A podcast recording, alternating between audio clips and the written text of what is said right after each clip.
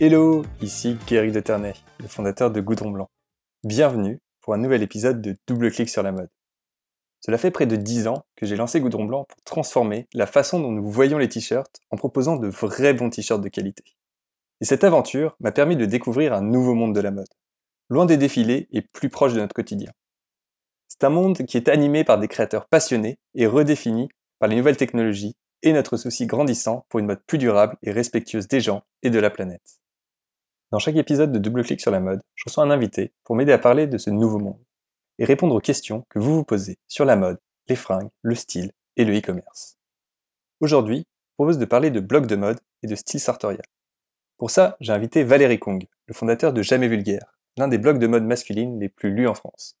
Valérie montre un bel exemple de solopreneur, un entrepreneur qui travaille seul, ou presque, et qui réussit à vivre de sa passion. Et cela depuis 10 ans. Ensemble, nous avons eu une super discussion sur l'aventure jamais vulgaire, les blocs de mode et le style sartorial. J'ai hâte d'avoir vos retours sur cet épisode. Allez, c'est parti. Valérie, tu es le fondateur de Jamais Vulgaire. Bienvenue dans Double Clic sur la mode. Merci Gary, enchanté. Écoute, ça fait des années que je lis Jamais Vulgaire. Je sais, je sais même plus depuis quand exactement. Et c'est vraiment un plaisir de t'avoir. Et du coup, pour commencer, est-ce que tu pourrais nous présenter Jamais Vulgaire pour ceux qui ne connaissent pas encore que tu fais alors Jamais Vulgaire, c'est un blog de mode masculine que j'ai lancé il y a, une dizaine d'années où euh, je donne des conseils euh, aux hommes pour, euh, pour bien s'habiller et où je fais des, articles avec des marques pour présenter des marques et, tester des produits. Au-delà de ça, on fait aussi avec ces marques des, collaborations pour développer des, produits et là, depuis, bah, depuis février dernier, il y a aussi un, site de, vente de cravates de seconde main. Génial. Je connaissais pas le, le site de cravates. J'ai vu d'ailleurs en préparant euh, l'épisode que euh, bah, Jamais Vulgaire fêtait ses 10 ans. ouais, c'est ça. Alors, merci, merci pour l'instant. J'ai encore rien fait de, de spécial pour fêter les 10 ans, si ce n'est que là, dans les prochaines semaines, et là, je te dis en exclusivité dans le podcast, on va lancer une ligne mesure en partenariat avec une euh, tailleuse qui s'appelle euh, Clotilde Rano, que tu connais peut-être de nom, et qui, euh, qui a une boutique rue Comartin. Et du coup, si on, reprend sur ce qui se passait il y a dix ans, comment est-ce que Valérie, il y a dix ans, on est venu à lancer Jamais Vulgaire? Bah, en fait, il faut remonter à un peu plus que 10 ans, je dirais même 14 ou 15 ans. En gros, j'étais étudiant, il fallait que, que j'intègre une école de, de, commerce et du coup que je passe les entretiens oraux durant lesquels il faut porter un costume. Bon, j'avais pas un budget incroyable à consacrer à ça, et à l'époque j'étais un peu geek et je savais pas trop m'habiller, je jouais beaucoup à Counter-Strike, euh, à, Dota, etc. Pour ceux à qui ça parle, bah, je me suis dit je vais faire un peu ce que je sais faire de mieux, c'est-à-dire fouiller sur internet et essayer de trouver des informations.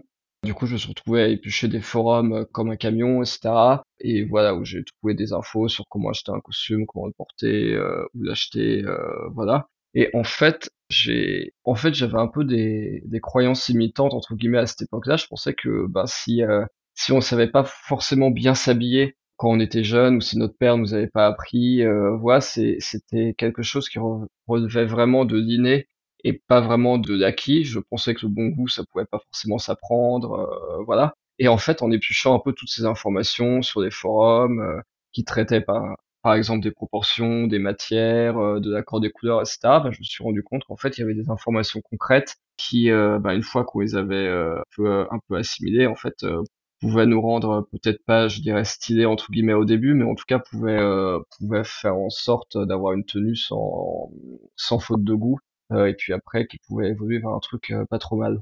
Et mais en revanche, ce dont je t'ai rendu compte, c'est que toutes ces informations là, bah, j'ai trouvé sur des sur des forums, donc il fallait que je, scrolle dans plein de sujets différents. Du coup, c'était une information très éparpillée et qui euh, n'existait pas dans un format digeste en fait. Et au, au même moment, par exemple, quand, quand moi j'étais encore en train de scroller sur forum euh, comme un camion, il y avait, euh, je sais pas, disons qu'il y avait Hugo de Paris Gentleman qui lançait aussi son site, mais lui, du coup, qui traduisait et restituait euh, des, des articles d'un livre qui s'appelait Dressing the Man, qui euh, pour le coup était une source complète d'informations, tout était regroupé, mais qui datait de genre 1960 ou 1970 quoi. Et euh, si on allait, si on remontait pas aussi loin, en fait, pour avoir de l'information utile et, et, actionnable entre guillemets, bah, il fallait euh, geeker sur les forums. c'est voilà, donc, ça qui, cette influence de, de la base qui t'a poussé à lancer Jamais Vulgaire. Ouais, c'est ça. Après, je suis rentré, euh, je suis rentré en école de commerce. Bah, en école de commerce, Moi, bah, pour, pour financer ma première année, j'avais fait un, un, prêt qui me payait les frais de scolarité de la première année, mais après, il aurait fallu que je, euh, il aurait fallu que je trouve un, un travail bah, pour financer ma vie, mon loyer, etc. Bon, le problème, c'est que j'avais pas forcément envie de, de, faire ça et je voulais un peu profiter de la vie étudiante et, euh, et en, en vrai, en, en, école de commerce, il faut dire que je pense pas que tu t'intègres aussi bien quand t'es, je sais pas si t'es caissier à la Fnac ou au Monoprix, etc. Bah forcément, en fait, t'es t'es vu d'un air assez différent par euh, par des gens qui euh, qui parfois n'ont pas forcément besoin de de ça pour pour vivre. Donc euh, donc en fait, je voulais essayer de faire un truc un peu un peu smart et donc j'ai commencé à faire du dropshipping où où en fait j'ai j'ai monté j'achetais des, des vêtements en Corée du Sud sur un site qui s'appelait Gmarket qui était l'équivalent de AliExpress mais mais coréen et en fait, euh, j'achetais ça pour moi au début, mais bon, c'était un site en coréen, donc c'était un peu galère à traduire. Et après, en fait, j'ai fait une boutique eBay où, euh, où je reprenais des photos du site euh, Gmarket, je faisais des fiches produits, et puis je vendais ça avec une marge. Et, et en fait, c'est ça qui me qui m'a payé mes qui m'a payé une bonne partie de mes études. Je faisais ça au début sur eBay, et après, j'ai fait un site WordPress ou commerce pour avoir ma propre plateforme. Et euh, je faisais la promotion de ça en écrivant sur Bonne Très smart, très très smart. Et voilà. Et après, en fait, au bout d'un moment, euh, au bout d'un moment, ça j'ai arrêté parce que ça, ça devenait un peu compliqué à gérer avec euh, avec les douanes. Et du coup, j'ai commencé à faire des des e-books, euh, du coup format PDF, où j'apprenais aux gens comment comment bah, acheter sur ces plateformes. Donc, tu as toujours eu en fait la, la, fibre entrepreneuriale depuis le début. Tu t'es même pas posé de questions et t'es parti tête baissée là-dedans. Ouais, c'est ça. Enfin, je sais pas si on peut parler, si on peut souvent parler de fibre entrepreneuriale. En gros, je, en gros, je me suis dit que j'avais trouvé un, un truc euh, intéressant et puis euh, qui pouvait me, me rapporter des sous et puis qui pouvait aider des gens parce que euh, à cette époque-là, au final, ce que moi j'achetais sur sur Gmarket et puis que je facturais aux gens 100, 120 euros, c'était de meilleure qualité que ce que tu pouvais trouver chez Zara à 150, 160, 180 euros. Et malheureusement, à cette époque-là, en fait, en milieu de gamme, t'avais pas énormément de choix à part Zara, quoi. On parle d'une époque où Uniqlo était même pas encore vraiment en France. Et, de là, donc, euh, tu as créé un, site pour euh, vendre des e-books et c'est ce qui t'a donné un peu euh, le, le, starting point pour, pour jamais Ouais, c'est ça. Au début, c'était un site pour vendre des e-books. J'en faisais encore un peu la promo via Bonne Gueule, etc. Après, du coup, Bonne Gueule, à partir de fin 2012, a pris la direction des, des collaborations pour faire des vêtements, etc. Et donc c'était pas ma plateforme d'une part, donc c'était pas une plateforme où je pouvais éternellement faire ma promotion. Donc en fait, euh, c'est là où je me suis rendu compte qu'il était temps de lancer mon, mon propre. Euh, enfin, j'avais déjà mon propre site qui était strictement de la vente d'e-book. Donc c'était juste une plateforme de vente d'e-book. Mais voilà, on vendait, je vendais un e-book par mois en fait, euh, où en fait c'était un peu en mode magazine de mode avec sélection de de ce qui se fait d'intéressant à Paris et, et de l'autre côté sélection de ce qui est équivalent euh, sur Gmarket en, en moins cher, en, expliquant bien sûr évidemment que c'était pas la même qualité. Mais bon, euh, quand, quand, quand, tu vends un ebook euh, comme ça, tu peux pas. Enfin, je pouvais pas spammer non plus les gens avec avec cette même offre-là. Donc, bah, j'ai fait une partie blog. j'ai fait une partie blog. Du coup, j'ai commencé à faire à faire un peu des articles standards du genre guide ultime des manteaux d'hiver, guide ultime des des manteaux de mi-saison, etc. Et puis et après, c'est un peu parti de là en fait. Et je me suis dit en commençant que j'allais me donner un an pour ne faire que ça. Donc je suis parti au Cambodge pour le faire parce que voilà, c'est un pays où ça coûtait pas cher. Donc euh, je pouvais me permettre de ne faire que jamais de gare pendant un an. Et puis même si ça me rapportait pas beaucoup d'argent, bah au moins je j'étais là-dessus euh, entre guillemets full time et puis je voyais ce que ça donnait. Donc euh, je faisais un peu en tant que, digital nomade. Et à l'époque, bah, je sortais un magazine par mois pour expliquer aux gens comment acheter sur sur Gmarket et surtout ce qu'ils pouvaient acheter par rapport aux, sorties produits ce qui était équivalent en fait aux sorties produits que qu'il y avait à Paris quoi. Et du coup, ouais, j'ai commencé comme ça avec euh, ces e-books euh, Corée du Sud, etc. Donc c'était c'était sympa. Je crois que à, la fin de l'année, j'étais à environ euh, 10 000 visiteurs uniques euh, par, par mois au bout d'un an. C'était pas trop mal, mais euh, mais après ça a commencé à vraiment un peu plus monter quand quand j'ai un peu élargi le concept. Quoi, j'ai fait un e-book qui s'appelait Bien s'habiller en, en 7 clics. le, le, nom était pas ouf avec le recul mais où en gros c'était un e-book euh, interactif parce qu'avec InDesign tu peux faire des PDF interactifs euh, avec des menus etc et où en où en, en gros euh, tu avais des sélections de marques et pour chaque marque en fait tu avais t'avais tous les endroits t'avais tous les sites web de distributeurs où tu pouvais les acheter en ligne y compris des sites de petits euh, multimarques de province, etc., où parfois tu pouvais trouver des trucs à des prix qui étaient vraiment intéressants, tout simplement parce que le truc n'était pas très connu, quoi. Et après, du coup, ça s'est un peu, euh, ça s'est un peu développé. J'ai pas mal continué les, les PDF euh, comme ça. donc en fait, tu, tu te positionnais pas seulement dans le conseil de savoir comment s'habiller, mais tu étais aussi là pour aider à acheter et acheter à un bon prix. Tu donnais vraiment des conseils. Ouais, c'est ça, acheter, euh, ouais, exactement, acheter à un bon prix, euh, bon rapport qualité-prix, etc. Et voilà. Et ensuite, euh, ensuite, à partir de 2016-2017, je suis passé à un business de, de boxe. C'est un truc que je m'intéressais pas mal. J'avais, j'étais allé voir comment comment marchait Chic Tip, etc. Mais je, je pensais qu'il y avait une carte à jouer là-dedans. Ouais, ouais, et là, en fait, je suis en train de faire un test pour la boîte du site d'exception. C'était la grande mode à l'époque. Je suis complètement en train d'en reparler.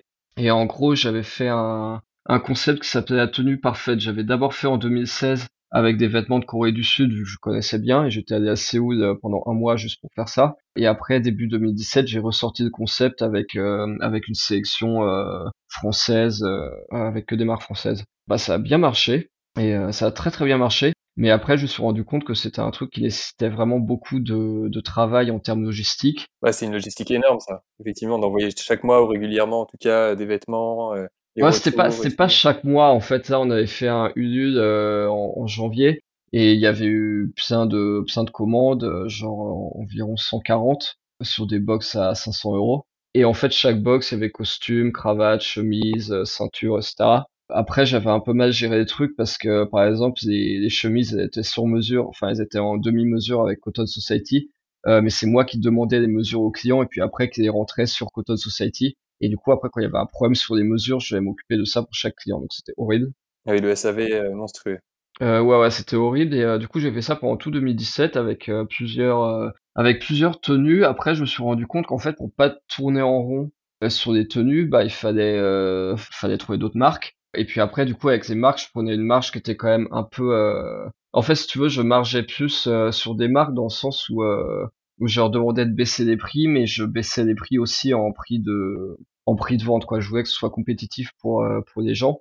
Du coup, pour les marques, c'est un peu moins intéressant. Et je me rends compte, je pense que c'est ce que Chic Type faisait aussi. Et en fait, après, je me suis rendu compte, j'avais un associé à ce moment-là, et lui, en fait, il, il me proposait au bout d'un moment que des marques étaient un peu nulles, quoi c'est euh, au bout d'un moment, t'étais à la limite de euh, faire les fins de stock de Tommy Hilfiger. Du coup, ouais, je me suis rendu compte que pour proposer euh, de manière pérenne des tenues tous les tous les deux trois mois aux gens, en fait, bah t'allais vers des marques de moins en moins quali. Bah voilà, si je voulais garder activité média en même temps, bah je pouvais pas vraiment pousser faire des tests de marques un peu cool d'une part et puis pousser des trucs un peu moins bien pour la box d'autre part quoi. Donc euh, pour cette raison-là et puis pour la raison, euh, bah, j'aime pas faire de la logistique, j'ai arrêté ce concept-là. Je me suis tourné vers une activité de, de médias classiques, euh, d'articles sponsorisés, avec euh, parfois des collaborations épisodiques avec des marques pour vendre des produits qu'on développe. Et comment est-ce que tu prends ces décisions euh, de shifter d'un modèle économique à un autre Quel est le, le raisonnement, la logique que tu as derrière ça? Bah il y en a pas trop en fait. C'est un peu au feeling enfin c'est un peu je, je vois ce qui je vois ce qui marche et euh, voilà. Il y a en fait on a on a c'est c'est un peu un complet ce que je t'ai dit. Je faisais en, parallèle de l'activité média parce que je pense que tu peux pas faire vraiment que ça que ça euh, je faisais aussi de une activité entre guillemets d'agence de pub euh, où j'aidais des marques à se développer sur Instagram et je gérais en marque blanche des budgets publicitaires Facebook pour certaines marques donc je faisais un peu des deux voilà, et en fait, euh, c'est un peu des c'est un peu des effets. Enfin, pour le média, de toute façon, c'était évident que vu mon trafic et vu euh, oui, vu la communauté que j'avais, c'était évident que qu'il fallait me tourner vers le modèle euh, média. Et puis après, pour l'agence, la partie agence de, de com entre guillemets, bah c'était un peu un effet d'aubaine parce que j'étais j'étais en coworking avec des marques comme comme Atelier Particulier et autres qui avec qui on testait des trucs et puis qui je suis juste rendu compte que j'étais bon là-dedans quoi. Jamais vulgaire, c'est donc tu es tout seul derrière, c'est ça? T'es en modèle solopreneur Ouais, ça dépend. En fait, euh, en fait, en 2000, euh, en 2010, de 2017 à 2020, j'ai eu, euh, j'ai eu un rédacteur en, en, chef qui était Gustave. Tu, tu vas voir qui c'est. Et j'ai aussi eu Arthur qui était en stage lui entre 2018 et, et 2019. Donc en, fait, il y a, y a une, bonne partie du, du temps où de, où de médias marchait vraiment bien, où du coup on était trois. Et après tout ça, ça s'est un peu tassé en 2020. Ça s'est un peu tassé en 2020 tout simplement parce que parce que la période d'alternance de Gustave arrivait euh, arrivait à, terme en, août 2020 que bah, que lui voulait un CDI, ce qui est tout à fait normal, mais que moi j'étais pas vraiment en mesure de faire un CDI au milieu du, du Covid. C'était une décision qui était quand même un peu compliquée à prendre. Et du coup, euh, du coup, on s'est on s'est quitté en, bon terme là-dessus euh, et il a et il a trouvé ailleurs. Euh, et puis après, Arthur, lui, il a essayé, euh, il a, lui, il voulait pas mal enrichir son, son parcours, donc euh, il est allé démarrer d'autres, des expériences dans d'autres domaines aussi. Et là, en fait, bah là, en fait, je me suis dit que j'allais, j'allais tourner un petit peu tout seul pendant pendant quelques temps, peut-être en tout cas au moins pendant que la période d'incertitude 2020-2021 se s'achève. Et voilà, donc là, là maintenant, je suis plus tout seul, j'ai un alternant depuis le début de la semaine. Euh, même si on est dans un autre type de période d'incertitude. Mais euh, bon, après, au bout d'un moment, il faut bien, euh, faut bien redémarrer, sinon ça, sinon je vais, je vais finir par faire du surplace, quoi. C'est clair, c'est clair. Et dans, dans tout modèle de, de, solopreneur, tu dis que tu es tout seul. Est-ce que tu as des, des partenaires, tu travailles avec des freelances? Comment est-ce que tu t'entoures? Ouais, j'avais une, j'avais une photographe jusqu'à jusqu'à l'année dernière, du coup qui, qui m'aidait à prendre des photos pour les articles. Et, et après, en fait, je me suis juste rendu compte que dans, dans le domaine de la bah voilà, quand on travaille dans la mode, qui est quand même un domaine un peu visuel, euh, le problème c'est que c'est un peu compliqué d'être euh, d'être dépendant de, de quelqu'un comme ça vraiment tout le temps, toutes les semaines, etc. Et du coup, bah, j'ai juste acheté mon propre appareil photo, je me suis formé sur le sujet et, euh, et j'ai et j'ai organisé mes, mes shootings moi-même, ce qui me permet d'avoir une plus grosse une maîtrise du rendu qui est qui s'est quand même considérablement améliorée. Et en fait, sinon, bah en, en fait, je suis vraiment touche à tout. Donc, euh, donc à part, euh, donc ouais, il y avait des photos. Après, évidemment, euh, après en fait, je considère que plutôt que de déléguer, je souhaite, je cherche surtout plutôt des, des solutions automatisées qui sont pertinentes, quoi. Et quand, quand tu travailles, parce que tu, tu passes un temps phénoménal, j'imagine, sur la création des, des, articles que tu mets en ligne. Pour, pour ceux qui ne, ne sont pas encore allés voir Jamais Vulgaire, je vous invite à, à, y aller et à lire les articles. Chaque présentation de marque faites vraiment dans tous les détails. Combien de temps est-ce que ça te prend pour écrire un, test que tu fais d'une nouvelle marque, d'un nouveau vêtement? Ça, dépend vraiment, ça dépend vraiment surtout de la complexité visuelle. S'il y a, euh, si par exemple il y a une paire de bottes euh, avec juste des photos de la paire de bottes et puis deux tenues, euh, ça va. Là par exemple, je fais un test, bah, comme je te disais pour la boîte de l'exception où, il y a 20 vêtements et 4 tenues à shooter, donc c'est beaucoup beaucoup beaucoup plus complexe. Là, ça peut me prendre 2-3 jours. Donc euh, ouais, ça, ça dépend vraiment. Euh, sur, un test euh, rapide, ça peut me prendre entre une demi-journée et une journée pour, pour au final un, rendu qui va faire entre 2000 et 2500 mots quoi. Ouais, c'est quand même c'est quand même assez colossal en termes de longueur effectivement. 2000 1500 c'est un oui, petit livre. Quoi. Ouais ouais ouais c'est ça ouais. Oui, 2000 2500 mots c'est plusieurs pages ouais 5 6 pages sur Word quoi. Après en général je vais, euh, je vais souvent écrire aussi un peu pendant les temps morts quand il y a une idée qui me vient. Euh, je vais, je vais parfois dicter aussi. Je vais souvent, euh, j'aime bien dicter pendant que je fais mon, mon sport parce que là les, les idées me viennent plus, plus clairement. Ouais, en fait, si tu veux, bah, quand, quand, t'es tout seul comme ça, t'essaies de, t'essaies de passer un peu plus de, enfin, t'essaies de trouver des, des moyens d'optimiser quoi. Comment est-ce que tu trouves les, les sujets J'imagine quand tu fais une collaboration, enfin, ou quand tu as une marque qui veut présenter un produit, euh, là c'est plutôt eux qui t'indiquent le sujet, mais j'imagine qu'il y a d'autres sujets que tu trouves par toi-même. Comment est-ce que tu trouves l'inspiration pour ça? Bah ça, en fait, je sais pas si on peut vraiment parler d'inspiration parce qu'effectivement c'est un peu plus, euh, c'est un peu plus terre à terre. Euh, bah il y a effectivement quand il y a une marque qui me contacte et qui me plaît, euh, bah là, j'en parle et effectivement quand on est dans une période comme ça entre septembre et janvier où il y a un flux continu de marques euh, qui me qui me contactent, euh, bah là l'inspiration vient un peu à moi. Après, après c'est surtout une question de, c'est surtout une question de d'opportunité en termes de référencement. Enfin, c'est des, c'est mots clés sur lesquels sur lesquels j'ai des faiblesses. C'est des domaines sur lesquels je veux avoir un peu plus d'autorité. Là, par exemple, en ce moment, ça va être l'horlogerie, les montres, les montres vintage, etc. Donc en fait, je vais je vais couvrir un peu tous les euh, tous les mots clés euh, mots clés euh, possibles. Ouais, je comprends. C'est un peu quand je, quand je réfléchis euh, au contenu qu'on qu'on met en avant sur le blog de Goudron Blanc, on fait un peu cette idée de cercle concentrique, c'est-à-dire que nous on parle plutôt de tenues assez décontractées, notamment autour du t-shirt, et puis on part du coup du t-shirt au centre, et puis on, on élargit, élargit avec des, des sujets qui sont de plus en plus éloignés, mais toujours reliés au cœur de notre ligne éditoriale. Oui, c'est ça, ouais, ouais, c'est ça. Et félicitations pour le travail sur le blog. D'ailleurs, c'est quand même, c'est quand même, euh, c'est ça, ça a vraiment bien marché. Ça a quand même presque quasiment tout 10 à fait, ans aussi. Tout à fait, ça a 10 ans. Euh... Mais c'était pas comme ça au début. C'est vrai qu'au début, le, le blog, peut-être la plus des grosses erreurs de débutants, le blog euh, racontait en fait un peu plus l'histoire de la marque. C'était vraiment euh, centré sur le Coudron Blanc. Et c'est en faisant une formation euh, sur comment comment créer du contenu et bloguer que j'ai réalisé qu'il fallait en fait euh, plutôt être intéressé par euh, les besoins de, de, tes lecteurs plutôt que de parler de toi. Donc on a changé complètement la ligne éditoriale. Oui, bah oui, parce que ouais, oui, sinon ça fait juste, euh, ça fait juste. C'est ça, exactement, exactement. Erreur, erreur des débuts. Et donc le, le, vrai blog a vraiment vu naissance en 2013-2014 euh, quand on a commencé à changer la ligne éditoriale et à beaucoup plus parler de conseils, et là spécifiquement sur des tenues assez décontractées, euh, mais tout en restant élégant.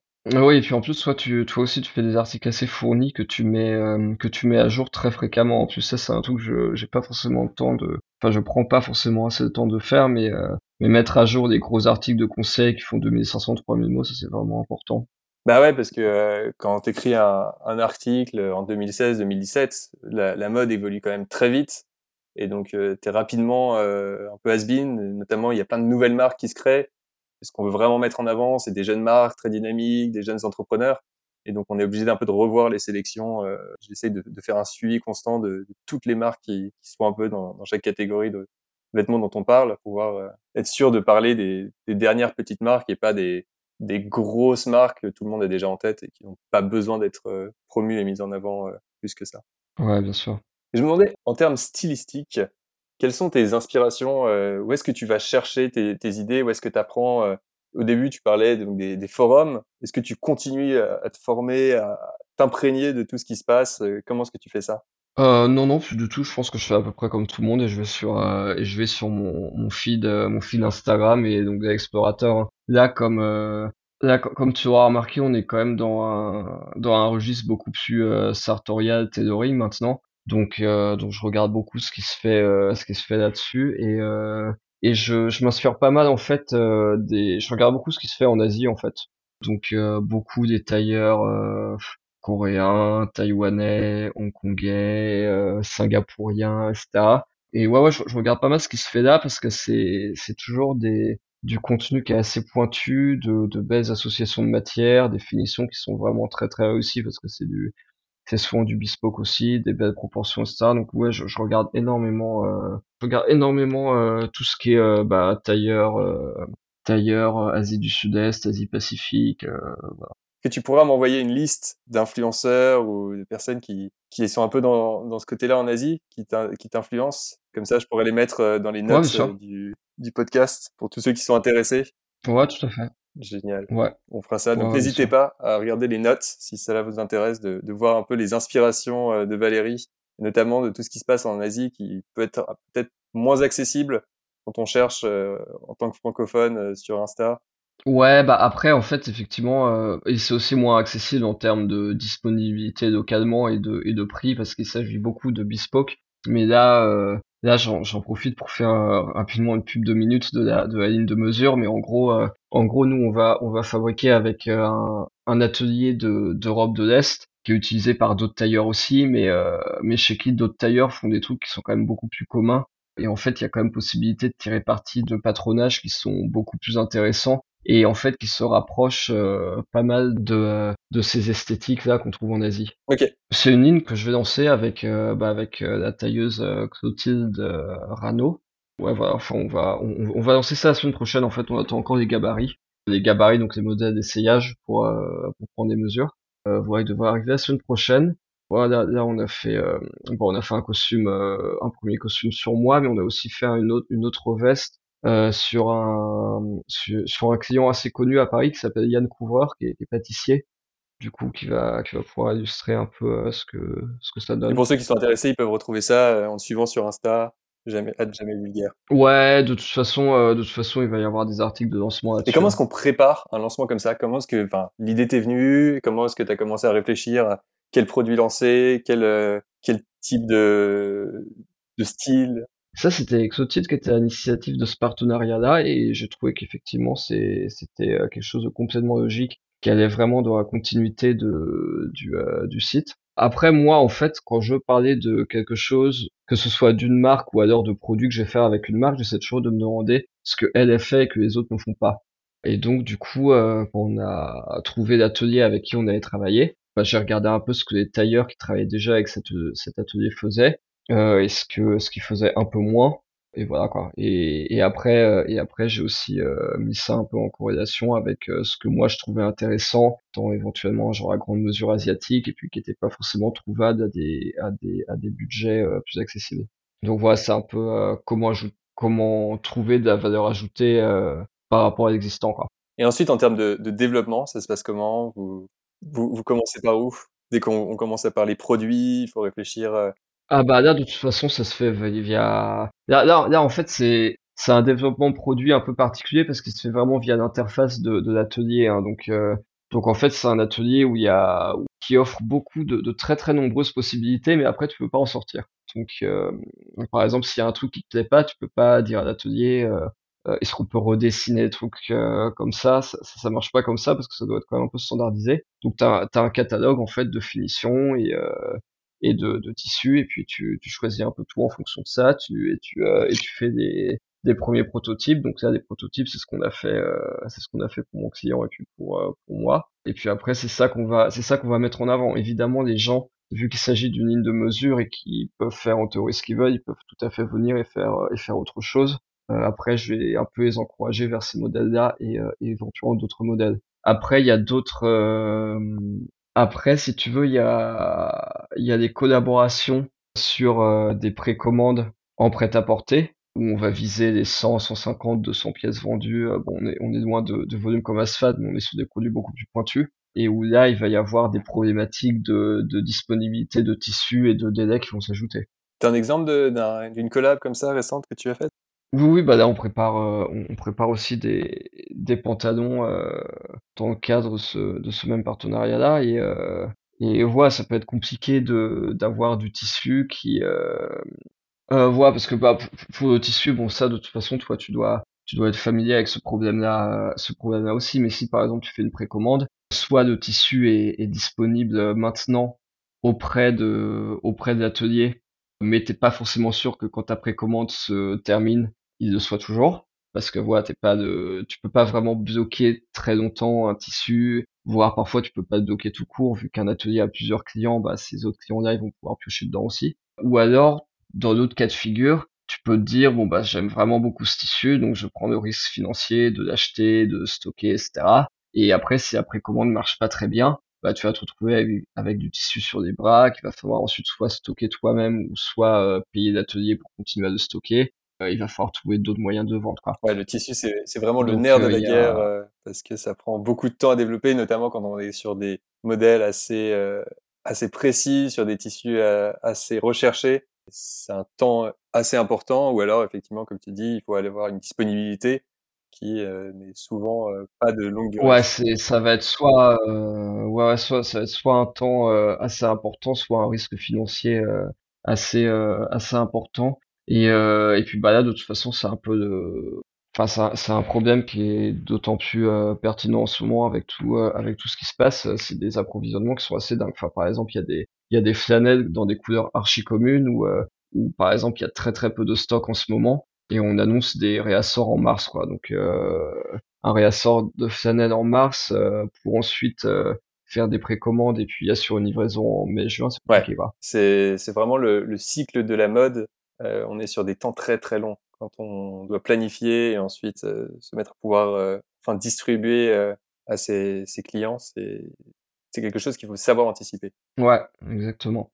Je sais que tu travailles sur plein de produits différents. J'ai vu que vous aviez lancé cardigan colchal, c'est très très très joli, des espadrilles. Comment est-ce que tu te formes sur chacun de ces types de produits? Parce que le tricot d'un cardigan, c'est pas la même chose que la conception d'une espadrille, c'est pas la même chose que un costume, un pantalon?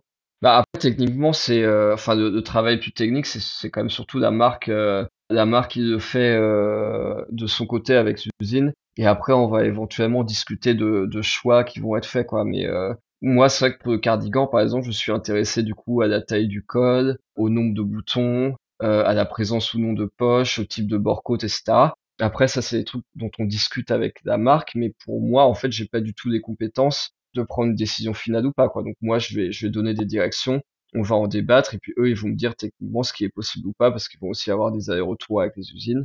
Et, et voilà, donc en fait, les, marques euh, sont vraiment mes interlocuteurs de, de référence là-dessus. Et après, moi, mon rôle, ça va être de dire, euh, bon bah, effectivement, on a choisi cette euh, cette longueur-là de code ou ce nombre-là de boutons, et on n'a pas mis de poche parce que voilà, techniquement, l'usine a choisi de faire comme ci au lieu de comme ça, et, euh, et on a dû faire des compromis euh, et, et, voilà quoi. Donc en fait, mon rôle c'est pas en, en amont d'avoir la connaissance technique pour choisir les finitions. Je vais je vais avoir une vision globale du truc euh, et après et après en fait s'il y a des ajustements à faire, mon rôle c'est juste d'être capable de les expliquer de manière un peu pédagogue à mon audience pour pour bah, justifier le produit auquel on est arrivé. Et, ces décisions produits, donc tu parles du nombre de boutons, Comment est-ce que tu les prends? Est-ce que c'est quelque chose que tu vas dessiner en amont Tu vas créer un mood board Tu vas plutôt porter un prototype et l'adapter à comment est-ce que tu te ressens Comment est-ce que tu vois le, visuel du, vêtement? Ça dépend des produits, mais parfois, euh, parfois effectivement, il peut y avoir un, il peut y avoir un mood board. Il peut y avoir un mood board. Bah, c'est le cas en particulier pour les euh, costumes que, que je me suis fait là dans le dans le cadre de la de, du lancement de la ligne mesure et que, que j'ai fait pour, euh, pour Yann Couvreur, effectivement là il peut y avoir un mood board parce qu'il y a beaucoup de d'éléments qui rentrent en compte, euh, les poses, le tissu, le poids du tissu, euh, la taille des revers, etc. Et, et en fait, on, là, on va prendre différents éléments de, de, de plein de choses et puis essayer de, de mixer ça de manière un peu un peu personnelle, quoi. Euh, mais en fait, ça dépend vraiment des produits parce que par exemple, les espadrilles, euh, les espadrilles, en fait, j'ai vu, je, passe beaucoup de temps au Cambodge. Enfin, je, passe avant, je passais euh, quasiment un mois et demi par an. Maintenant, je passe, euh, mais maintenant, je passe quand même un mois par an quasiment. Mais euh, bon, j'avais cet ami-là qui faisait des espadrilles au Cambodge. Je voyais ces espadrilles, j'aimais beaucoup, mais j'aimais pas du tout le tissu. Et en parallèle, je vendais des écharpes dont j'aimais beaucoup le tissu. Et je me suis juste dit, bon bah on peut peut-être essayer ces écharpes-là sur ces espadrilles. Bah, et c'est trouvé que ça donnait un truc bien. Donc là, là, là, je vais pas te mentir, il n'y a pas de, j'ai pas vraiment dessiné de forme d'espadrille. J'ai juste eu l'idée de, de mettre un tissu sur un produit. Il y a quand même un peu une intuition que tu as quand tu vois un produit, tu, tu vois comment le changer, tu le comprends, tu sais quelle est la vision d'amélioration que tu pourrais espérer de ce produit. Oui, oui, effectivement. Oui, oui. Bah, en, fait, euh, en, fait, le principe d'une collab, c'est très simple. C'est euh, et je pense que c'est c'est ce que se disent pas mal de gens. Mais par exemple, quand tu vas dans une boutique et que tu vois tu vois la collection d'une marque, tu te dis euh, ah bah tiens j'aime bien cette veste mais en fait j'aurais préféré euh, légèrement de telle manière euh, avec un tissu un peu plus comme ci avec un tissu un peu plus comme ça puis bah en fait c'est comme ça que naît une collaboration et dans ces cas-là c'est plutôt toi qui repère qui dit ah ça j'ai vraiment une très bonne idée ça a marché je vais en parler à la marque et on va voir ce qu'ils disent et s'ils sont emballés ou est-ce que c'est plutôt les marques qui viennent te voir et qui disent Valérie tu fais un contenu génial et on aimerait un peu donner un peu de fraîcheur à, nos collections est-ce que tu peux nous aider là-dessus? Euh, ouais, c'est quand même plus moi qui choisis le produit. Après, euh, après par exemple pour euh, pour des produits entre guillemets qui vont être un peu plus risqués, comme euh, le pantalon burqa qu'on avait fait avec Singulier, du coup la marque en, préco de bandana de doigts. Là, j'avais demandé à l'audience parce que un pantalon c'est quand même pas facile à vendre en ligne. Ça peut être des coupes qui varient énormément d'un modèle à l'autre. Donc là, j'ai un peu fait un questionnaire à l'asphalte pour me conforter sur le choix. Et puis après, euh, et puis après, on avait, euh, on avait effectivement fait des ajustements sur la coupe, euh, l'ampleur aux cuisses, la, la taille de la ceinture, etc. Et combien de temps ça prend un développement comme ça, du moment où tu as une première discussion avec une marque à propos de la collab, au moment où tu le mets en précommande, puis ensuite, quand les, les clients qui ont précommandé ces produits peuvent l'avoir chez eux et, et enfin le porter Bah ça, en fait, avec tous les échanges, euh, avec tous les échanges qu'on fait, etc., le shooting, euh, la rédaction des articles, la rédaction de la, de la fiche produit, les emailing, bah ça prend une semaine, hein, je dirais. Je dirais que ça prend comme euh, cinq jours de travail vraiment full full quoi. Pour la pour la communication. Ouais. Mais pour tout développe tout ce qui est développement, c'est s'étend quand même sur une plus grande période, j'imagine. Non, non, c'est euh, ah. euh, alors, est-ce que est-ce que la question c'est combien de temps j'y passe ou combien de temps ça prend Non, en euh, termes de développement, ouais, combien de temps ça prend? Quel est le, plus? Ah, ok, ok, ok, ok, ok. Ok. Deux, trois mois? Et sur ces deux, trois mois, toi, tu passes euh, 5-6 jours parce que, bah, en fait, la marque fait énormément de tout ce qui est le développement. Et toi, tu es beaucoup plus ancré sur la communication et la promotion de cette collection. Oui, c'est ça, ouais, ouais, ouais. Mais j'y passe, euh, disons, euh, cinq jours euh, entre guillemets, cinq jours homme complet, quoi.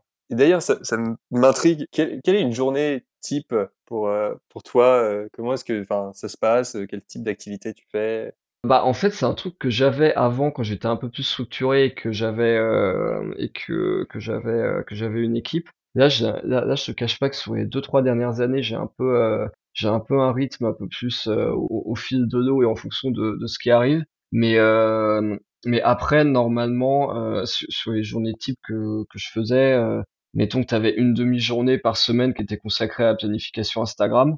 Ça, c'est un truc que je fais, euh, que je fais un peu moins, mais que je vais recommencer à, à faire, euh, où je vais essayer de planifier mes contenus sur entre deux et trois semaines pour être pour être à peu près carré, pour être sûr qu'il y a des trucs qui sortent tous les jours, etc.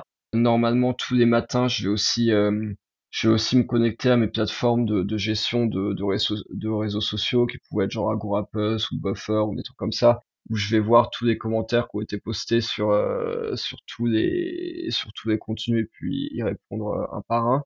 Et après, sinon, le, reste du temps, en fait, ça va être euh, ça va être du temps consacré euh, à, à la rédaction d'articles, euh, au shooting euh, et parfois, si besoin, au, au démarchage et puis au, au rendez-vous.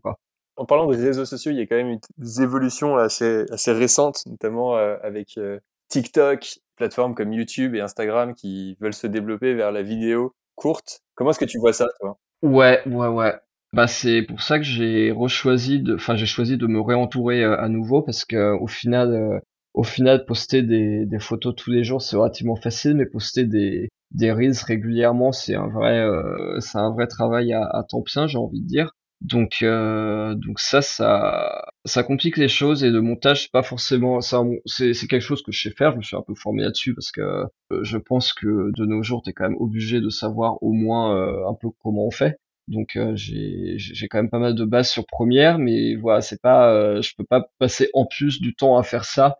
Et, et après, d'autre part, moi j'ai quand même, euh, bah, je suis quand même meilleur à l'écrit que, que que en vidéo. Donc euh, donc euh, bah voilà, j'ai choisi de, de m'entourer de quelqu'un pour le pour le montage et puis pour m'aider aux, aux prises de vue. Et après aussi dans le domaine euh, dans le domaine publicitaire entre guillemets parce que j'ai fait énormément de Facebook Ads. Autant avant c'était euh, c'était pas facile non plus, mais si tu veux pour un produit, tu faisais un A/B testing sur 30 photos et tu voyais euh, quelle photo marchait la mieux. Autant euh, autant faire euh, 30 euh, reels différents pour faire des pubs et voir lequel des reels marche mieux, c'est quand même pas du tout le même travail, pas du tout la même facilité d'analyse non plus parce que tu peux pas vraiment savoir ce qui ce qui a marché ou pas dans le reel, si c'était l'ordre des, des séquences, si c'était la musique, si voilà. Donc, euh, donc ouais, c'est bah, c'est une évolution moi qui m'arrange pas particulièrement. Enfin, j'ai envie de te dire, c'était mieux avant. Mais bon, euh, quand on fait une activité comme la mienne, bah écoute, il faut un peu aller avec euh, avec son temps et s'adapter. Et voilà. En, gros, en fait, euh, c'est quand même un phénomène où on voit qu'il y a beaucoup moins de barrières à l'entrée pour faire du contenu vidéo qui reste un peu qualitatif, mais où du coup il y a beaucoup plus de concurrence. Donc il faut, redoubler d'efforts.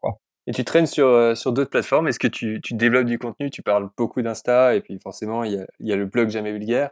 Pinterest, YouTube, euh, TikTok. C'est des choses qui te tentent? Ouais, alors Pinterest, euh, ça a quand même pas mal perdu. euh, en- Enfin, ça m'apporte moins de trafic qu'avant. Et là, du coup, je développe pas mal TikTok et, et pour l'instant, les shorts de YouTube. Je verrai si j'ai le temps de, de refaire des, des vraies vidéos YouTube.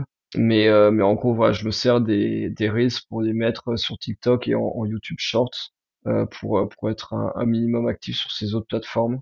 C'est un peu le, le, le paradoxe de ce qui est en train de se passer, c'est qu'on voit énormément de, de reposts avec euh, en fait les, les mêmes contenus qui vont du, du TikTok à, à Reels, euh, à YouTube Shorts, et chaque plateforme qui se bat un peu contre contre ça parce qu'ils veulent être euh, la plateforme qui est principalement euh, sur ce, contenu et ils aiment pas vraiment effectivement euh, que ces, contenus soient dupliqués un peu partout.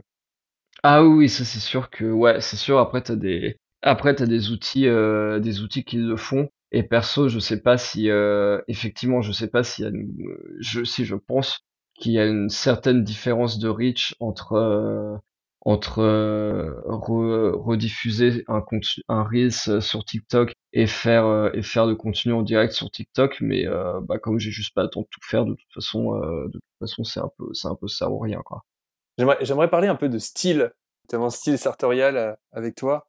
De on, est un peu deux écoles un peu différentes. Je me concentre beaucoup plus sur du, décontracté es sur quelque chose d'un peu plus formel. Je me demandais pour quelqu'un qui a l'habitude d'être dans un style euh, plutôt décontracté, quels seraient tes conseils pour commencer à, se lancer ou à se mettre un peu dans un style un peu plus sartorial sans avoir l'impression d'être euh, habillé en, en, costume ou enfin un déguisement? Bah après, disons qu'il y a des ponts qui sont assez faciles à, franchir. Hein. Par exemple, j'avais fait la photo de euh, tes t-shirts avec un pantalon Gourka. Donc un, un pantalon Gourka, ça fait pas spécialement, ça fait pas spécialement costume. C'est un ceinturage qui était à la base militaire euh, c'est une coupe de pantalon qui donne beaucoup de d'amplitude aux cuisses, donc qui est vraiment confortable.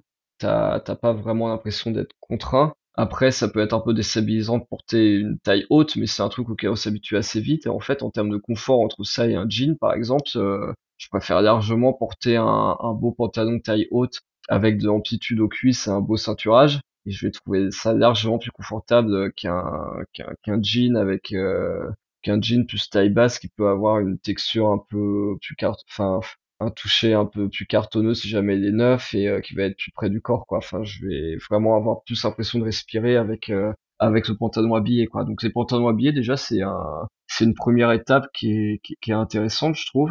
Euh, et après pour les vestes quand on pense au costume malheureusement on a trop de on a trop de clichés de, de la veste qui va être très rigide avec beaucoup de, de padding aux épaules, euh, qui va être très structuré, qui va beaucoup imiter la liberté de mouvement, alors qu'en fait il y a des en fait, quand on va plus dans un style italien déstructuré, euh, plus souple et fluide, en fait, euh, on va avoir, on peut, on peut porter des vestes en fait qu'on va à peine sentir quoi.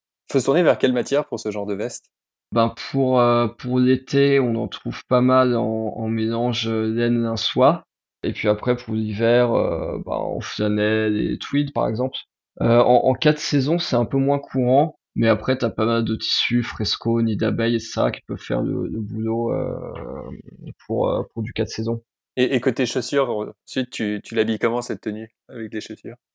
Bah moi, après, en termes de confort, maintenant, je suis très mocassin. Parce que effectivement, si on réfléchit au costume vraiment très formel que tu porterais avec des Richelieu à lassage, euh, bah effectivement, les Richelieu lacés, c'est pas forcément très confortable et c'est un peu chiant à, c'est un peu chiant à mettre et puis ça peut vraiment euh, restreindre beaucoup de pieds. Euh, tandis qu'un mocassin, bah, tu sais, tu l'enfiles comme ça, euh, sans lassage, avec juste euh, normalement un chausse-pied pour, pas abîmer la, pas abîmer le temps de la chaussure. Et alors après, un mocassin, ça a peut-être toujours chez certaines personnes une connotation un peu un peu 16e BCBG, mais bon, en, en, vrai, après, si tu si tu choisis un, un, cuir suédé ou des trucs comme ça, ça peut, ça, enfin, si tu te portes bien, ça peut tout de suite être plus, plus casual. Donc, euh, ouais, en, fait, moi, ma tenue, euh, la tenue que je recommanderais à quelqu'un qui, qui aime bien porter du casual, ce serait mocassin, pantalon, euh, pantalon taille haute et veste un peu déstructurée. Et ça, tu peux porter par-dessus un t-shirt, quoi. Il y a des marques vers lesquelles tu peux te tourner pour pouvoir trouver ça? Bah, bah, tu peux commencer avec Sweet Supply. Hein. Tu peux commencer avec Sweet Supply, après des pantalons ou, ou Pini Parma. Après, euh, après chez ces deux marques qui font du qui font du prêt à porter, parfois bah, le pantalon est pas aussi haut qu'il devrait parce que c'est un peu plus difficile de, de faire des tailles euh, des tailles hautes en prêt-à et c'est et du coup ils vont prendre des tailles un peu plus hautes que des tailles basses mais pas spécialement spécialement haut non plus. En pantalon, il y a une marque euh, qui est très bien, c'est la marque d'un tailleur qui s'appelle Maison Pen et du coup sa marque s'appelle Aspen euh, ça, c'est une très bonne marque de prêt-à-porter qui fait des pantalons qui sont vraiment taille haute, avec une belle amplitude. Et après, tu as la marque de pantalon de Julien Scavini aussi, qui s'appelle euh, Pantalon Scavini, mais qui est, qui est un poil plus près du corps. On, le disait, ça fait euh, déjà dix ans que tu as lancé Jamais Vulgaire. Qu'est-ce que tu as appris au cours de ces dix ans? Quelles sont tes, tes plus grosses leçons? Bah au, final, peu importe la vitesse euh, à laquelle tu vas, du moment que t'es, enfin en, fait l'idée c'est vraiment de rester toujours là et de continuer d'être présent quoi. Donc après il y a des Il y a des périodes où ça a un peu marché moins bien, où c'était un peu plus dur, par exemple pendant le Covid. Hum, mais voilà, après, je, j'ai vu des, j'ai vu, il y a, y a, beaucoup de boîtes qui, qui ont ouvert, qui ont, euh, qui ont, voulu avoir un développement accéléré, qui sont allés très vite, qui ont fait, qui ont des levées de fonds, et puis au final, qui, qui se sont plantés, puis qui étaient plus là au bout de trois ans, quoi. Donc, euh, c'est une période où, euh, sur ces dix ans, c'est une période où j'ai vu euh, Menlook, Shiptip, euh, et puis plein, plein d'autres plateformes d'e-commerce ou de choses comme ça qui dont on a dont on a beaucoup beaucoup parlé à certains moments et puis après ben du jour au lendemain qu'on quasiment disparu de la surface quoi. Donc en fait faut faut juste un peu trouver un un type de moi en fait l'idée c'est juste que j'essaie de trouver un business qui qui soit un peu lean donc euh, structurellement qui soit pas trop compliqué à gérer qui me procure du plaisir et qui me donne encore envie de faire euh, d'ici 10 ans quoi. Donc vraiment le le but c'est la, la pérennité et c'est ça le, le, vrai succès. C'est pas une croissance rapide, mais plutôt le fait de, de toujours être là euh, dix ans après. Ouais, non, c'est ça. Après, euh, après, je je veux quand même, enfin, j'ai quand même des idées de, de développement qui peuvent être intéressants. Après, par exemple, je sais pas si jamais vulgaire, ça, ça a vocation à être une boîte qui, qui va me, va me survivre euh, pendant encore des siècles et des siècles, ou des, ou même des décennies, quoi. C'est, c'est surtout euh, pour permettre de, de me créer un emploi pour moi et éventuellement euh, là peut-être pour, euh, pour encore quelques autres personnes et, et faire quelque chose que j'aime quoi. Et quel a été ton plus gros raté? Il y en a eu beaucoup. Il y, y, en a eu beaucoup en fait, mais il y en a eu tellement que je je peux pas trop me souvenir. Là par exemple, j'ai essayé de vendre des nœuds papillons en collab avec Cinabre en plein mois de mai ou de juin et on a dû en vendre genre 5 alors que ça m'avait pris 3 ou 4 jours. Mais je, bon, de toute façon, quand, t'arrives en juin et que t'as des nœuds papillons, tu sais que ça va pas marcher. Mais bon, je me suis dit qu'au moins, de toute manière, de continuer à pouvoir être réutilisable. J'avais fait une collab euh, avec un, autre euh, tailleur euh, l'année dernière. Ça a pas été un raté, mais j'avais beaucoup d'attentes et, euh, et ça a vraiment pas du tout marché comme je voulais. Et ça a un peu marché, mais euh, c'était pas, c'était pas phénoménal. Et ça, en fait, c'est parce qu'on avait, on prenait des rendez-vous sur décembre et janvier le soir du lancement, euh, j'ai eu une vingtaine de rendez-vous qui ont été pris, donc euh, ça c'était cool. Si le soir du lancement j'avais 20 rendez-vous, vu que la collab durait deux mois, a priori je me suis dit bon bah je vais peut-être en faire 50, 60, ça va être bien. Et en fait, euh, les, les rendez-vous se sont annulés un peu les uns après les autres et sans forcément être remplacés. Et ça c'est c'était c'était un peu décembre 2021, il y avait un peu la psychose Covid et t'avais plein de gens qui me disaient, bah, j'annule mon rendez-vous parce que sinon je suis pas sûr de pouvoir fêter Noël avec ma famille. Et puis, bah, parce que voilà, du coup, faire euh, aller en rendez-vous tailleur, euh, c'est un truc euh, où tu prends quand même un risque, etc. Et après, en fait, en, en janvier, c'est pas, euh, en janvier, en fait, je savais pas, mais c'est pas une période qui est bonne du tout pour le, les prises de rendez-vous en mesure, donc ça n'a pas forcément pris. Donc, en fait, euh, en fait, si j'ai fait une quinzaine de rendez-vous là où je pensais en faire 60-70, quoi. Donc, c'était vraiment une question de timing et de ne pas avoir, en fait, avec le recul, ça paraît évident, mais, mais quand Ouais, bah après, de toute façon, j'ai envoyé un questionnaire à tous les gens qui avaient pris des rendez-vous et staff. J'ai, j'ai eu pas mal de feedback et en fait, euh, c'était une, une, des raisons principales. Et, euh, et aussi, j'avais pour le coup essayé de développer des modèles spécifiques que tu pouvais faire en mesure, mais tu pouvais pas choisir d'autres, euh, tu pouvais rien modifier dessus et pas prendre d'autres tissus. Et ça, en fait, ça avait bloqué pas mal de gens. C'est pour ça que là, du coup, on lance euh, quelque chose qui est de la mesure, où il y a des modèles qui sont suggérés pour montrer ce qu'on peut faire, mais où, euh, où les gens en fait peuvent venir et faire ce qu'ils veulent quoi. Il y a plus de flexibilité effectivement. Ouais, et après il y a eu pas mal de pas mal d'autres ratés sur plein de trucs, mais bon de toute façon beaucoup d'entrepreneurs ont euh, enfin se, se plantent sur des trucs quoi. Jamais vulgaire, c'est quand même une, très belle histoire d'un créateur de contenu qui arrive à, à en vivre et, et, bien et puis vivre de sa passion. Et il y a plein de gens en fait qui maintenant veulent se lancer dans ce genre de modèle sur des, des thématiques plus ou moins différentes. Quel serait ton conseil pour quelqu'un qui voudrait se lancer et devenir euh, créateur de, contenu professionnel pour pouvoir en vivre ou euh, au moins euh, arrondir les fins de mois? Bah, c'est juste que ça prend du temps et que du coup, il faut, en fait, faut pas faire ça pour l'argent dès dès le début. Si on regarde bien, moi, par exemple, j'ai quasiment commencé en 2009 et même euh, j'ai commencé à, faire ça à côté en 2009. J'ai fait un an full time en 2012 sans le faire pour l'argent. Et après seulement, je me suis posé la question de bon bah maintenant est-ce que je est-ce que je je continue ou est-ce que je je me trouve entre guillemets un vrai travail?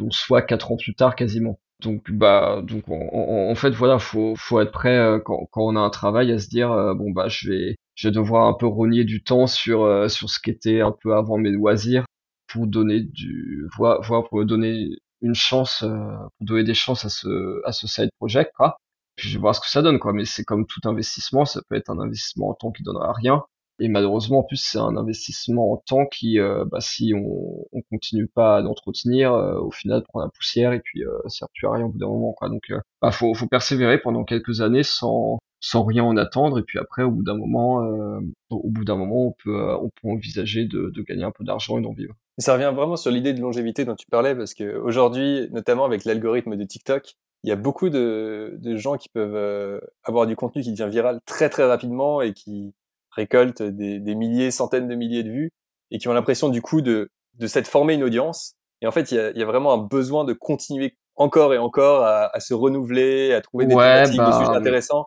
Et comme ouais, tu disais ouais. aussi, ça change beaucoup en termes de format. Quand tu es arrivé euh, dans le monde de la création de contenu, tu étais sur du texte, sur du SEO. Maintenant, il y a beaucoup plus de vidéos. Euh, faut savoir évoluer également euh, là-dessus. Ouais, mais ça, en vrai, euh, en vrai, le SEO, le texte et SEO, c'est ça qui va rester dominant, hein, parce que euh, en termes de conversion, je veux dire, euh, je, je fais pas mal de d'articles pour des pour des tailleurs qui parfois vendent des costumes à plus de 2000 euros.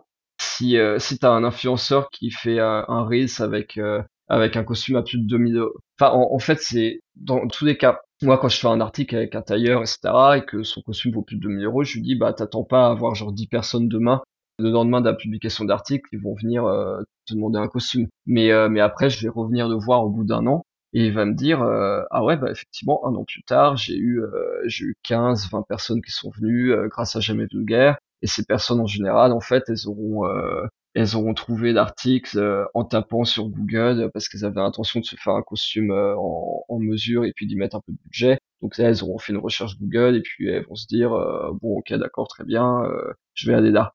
Et après, bah après, je vois des influenceurs, je vois ces mêmes marques, ces mêmes tailleurs qui font des collabs avec des influenceurs. Les influenceurs vont faire un million de vues en reels, soit sur un reel, soit répartis sur plusieurs petits reels à 200, 300 000 vues. Et pour autant, bah, ils vont jamais ramener personne. Ouais, parce qu'il y a ce, ce côté d'intentionnalité en fait. C'est c'est pas parce qu'on regarde une vidéo qu'on a vraiment. Ouais, ils vont ramener personne parce que d'une part l'intentionnalité est pas là et d'autre part euh, le contenu il est plus pertinent une semaine plus tard quoi parce que ben parce que la per- parce qu'il sera plus bas sur le feed et la personne sera déjà et puis euh, l'influenceur sera passé à autre chose donc le contenu arrivera plus bas sur le feed et euh, et jusqu'à preuve du contraire après ça peut être ramené à évoluer mais pour l'instant les gens utilisent pas même les jeunes utilisent pas encore tant que ça TikTok et Instagram comme de vrais moteurs de recherche.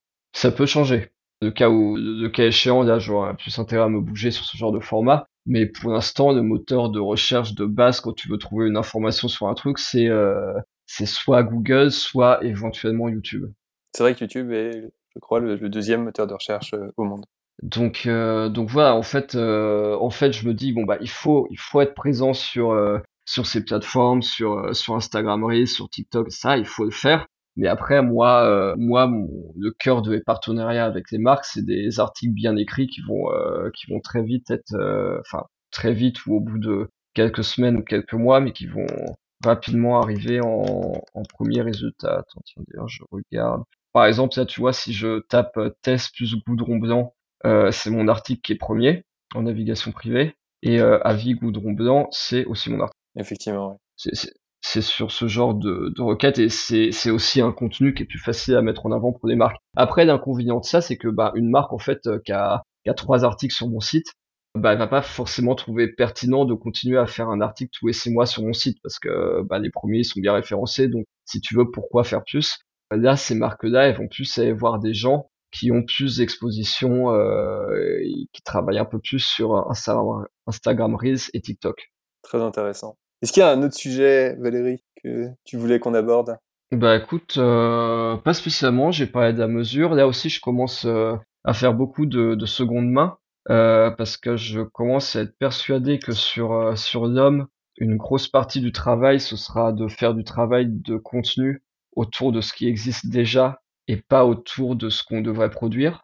Ça, euh, ça, moi, je vais très souvent au, enfin, je vais une fois par an au Cambodge et au Cambodge, je, je vois vraiment euh, tout, euh, parce qu'en fait, au Cambodge, il y a beaucoup de, de vintage japonais Et en fait, je vois vraiment beaucoup de, de, vêtements qui sont un peu euh, délaissés entre guillemets. Euh, et bon, je dis pas ça pour faire mielleux, etc. Mais ça fait vraiment mal au cœur de voir des trucs, de voir des trucs qui en fait, à moins d'être bien présentés, etc., seront, seront portés par personne et prendront la poussière.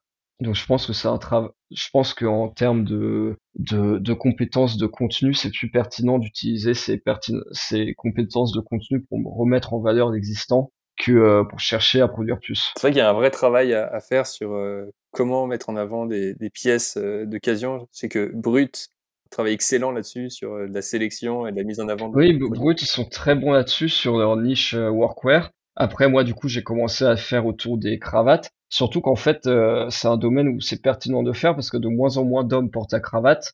Et du coup, en fait, à moi vraiment de faire une production vraiment très pointue avec beaucoup de savoir-faire, je vois pas intérêt de, de produire de nouvelles cravates alors qu'il en existe déjà plein quoi. Donc euh, donc c'est pour ça que je suis placé sur le segment de la, cravate en, seconde main. Et puis en plus c'est un et puis en plus en cravate en seconde main, personne ne, présente euh, proprement les produits en montrant comment les porter, en donnant des vrais conseils aussi, etc. Donc euh, là il y a un vrai truc à faire.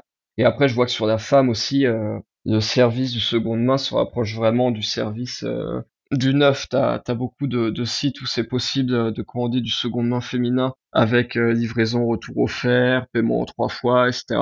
Euh, et du coup, c'est ce que moi je propose aussi avec mon service euh, de, vintage cravate, que plus tard, dans à une échéance 6-7 mois, j'ai l'intention de d'élargir à du, à du prêt-à-porter également. Génial, super projet. Écoute, Valérie, c'était un plaisir de t'avoir dans Double Clic sur la mode. Bah, tout plaisir pour moi et je m'assure d'avoir euh, dans les notes du podcast toutes les marques dont on a parlé, tes inspirations euh, sartoriales et également euh, tes nouveaux projets autour de Jamais Vulgaire. Ouais, avec plaisir, Garrick. En tout cas, j'espère que cet épisode vous a plu. Sachez qu'il y a plein de nouveaux épisodes qui arrivent et j'ai vraiment hâte de les partager avec vous. Pour ne rien rater, abonnez-vous à Double Clic sur la mode. Et n'hésitez pas à parler du podcast à vos amis et à laisser un avis pour nous dire ce que vous pensez des sujets que j'aborde avec les invités. Je voulais aussi vous en dire plus sur Goudron Blanc. Cela fait près de 10 ans que Goudron Blanc existe. À l'époque, je m'étais rendu compte que de plus en plus d'hommes voulaient des vêtements de bonne qualité. Ce n'était pas facile de trouver un bon t-shirt. C'est cet idéal du t-shirt de qualité qui m'a poussé à lancer Goudron Blanc. J'avais en tête un t-shirt bien coupé, un tissu épais et ultra doux, des couleurs sympas à porter. Et honnêtement, le résultat est vraiment top. Allez, je vous en dis pas plus. Le mieux, c'est que vous alliez faire un tour sur la boutique pour vous en rendre compte. Donc rendez-vous sur goudronblanc.com ou cherchez Goudron Blanc sur Google.